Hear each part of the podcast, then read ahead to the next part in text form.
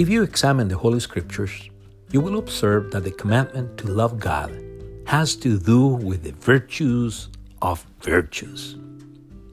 Let us keep in mind that a virtue is a moral quality or is a moral excellency. It is contrary to a vice, to a flaw, or to a moral defect. Likewise, you're going to notice in the Holy Scriptures or in both Testaments that God, the eternal God of Israel, the great I am, the ever present God, or the Heavenly Father, commands his children to love him. For example, in Deuteronomy 6 4 and 5, God says, Hear, O Israel, the Lord our God, the Lord is one. You shall love the Lord your God with all your heart, with all your soul, and with all your strength. According to the Holy Scriptures, why should we love God? We should love God because He commands it. We acknowledge His authority over our lives in doing so. We should love God because we recognize Him as our Creator in doing so. We should love God because we exercise our faith in doing so since we don't see Him. We should love God because we reflect His loving character in doing so. We should love God because we enjoy His power in doing so. We should love God because we are making the most of the virtues of virtues that He has entrusted to us in doing so. We should love God because it is a good thing to do or because it is beneficial for us to do it. In Matthew chapter 22, verses 34 through 40, the evangelist Matthew records the occasion when Jesus identifies the commandment to love God as the greatest commandment or as the commandment of commandments. This is the New King James Version. But when the Pharisees heard that he had silenced the Sadducees, they gathered together. Then one of them, a lawyer, asked him a question, testing him and saying, Teacher, which is the great commandment in the law?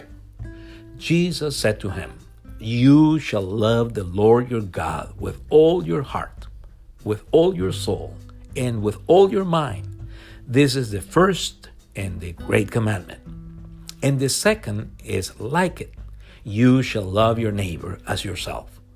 On these two commandments hang all the law and the prophets. This is the New Living Translation. But when the Pharisees heard that he had silenced the Sadducees with his reply, they met together to question him again.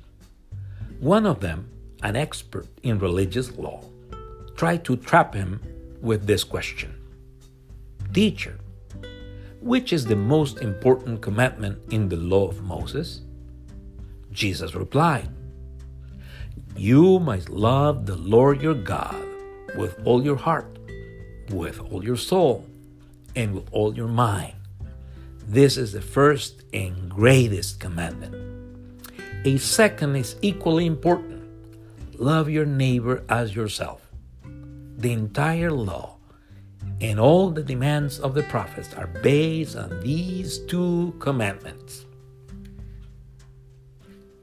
As you read and examine the Gospel of Matthew, we should recognize, or you should recognize, the fact that the evangelist, inspired by the Holy Spirit, presents Jesus of Nazareth as Israel's promised Messiah, as the chosen one from God to rule over his people, as the anointed one from God, in whom the presence of the Holy Spirit was to empower him to rule over them. In contrast with the other gospel, Matthew wrote specifically to Jews to show them that he was their Messiah, their King, the anointed one from God to rule over them, or with the authority from God to rule over them. Regarding the occasion when Jesus identifies loving God as the great commandment, or as the commandment of commandments. The evangelist Matthew positioned it as his response to the third trap, ploy, or scheme that his enemies had set up against him to discredit him in the sight of the people, or to put him against Moses.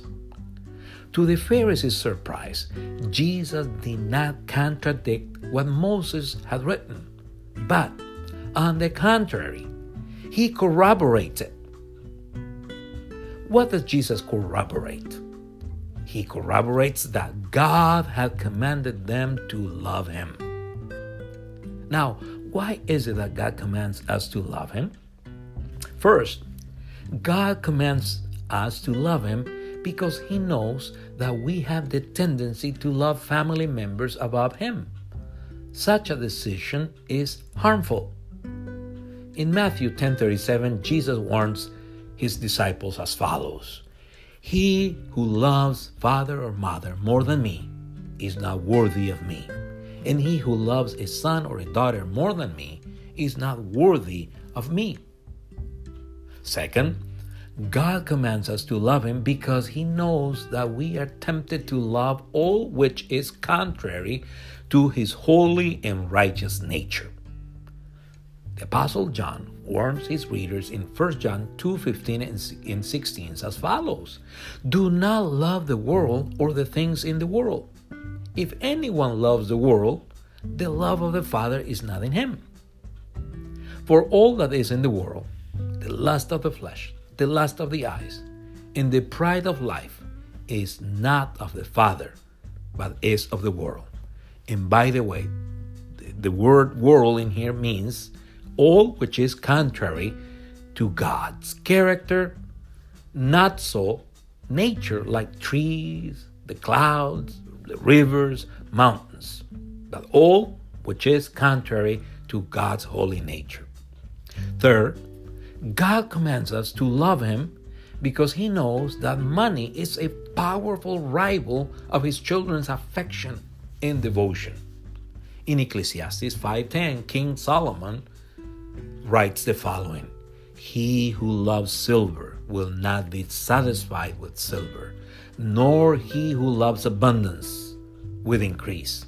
This also is vanity. Now, what does it mean to love God? To love God means to acknowledge His existence, that He is real. A man or a woman who acknowledges God's existence declares what the psalmist declares in Psalm 139, verses 1 through 3. O Lord, he says, you have searched me and known me. You have known my sitting down and my rising up. You understand my thoughts afar off. You comprehend my path and my lying down, and are acquainted with all my ways. You see, he was well aware of God's existence and presence. So to love God means to love God means to submit to his authority. To love God means to obey his commandments. To love God means to trust his wisdom. To love God means to rely on His power. To love God means to confess Jesus Christ as Lord, Master, or Sovereign. To love God means to make the most of the virtues of virtues that He has entrusted to us. I'm going to say this again. To love God means to make the most of the virtues of virtues that He has entrusted to us.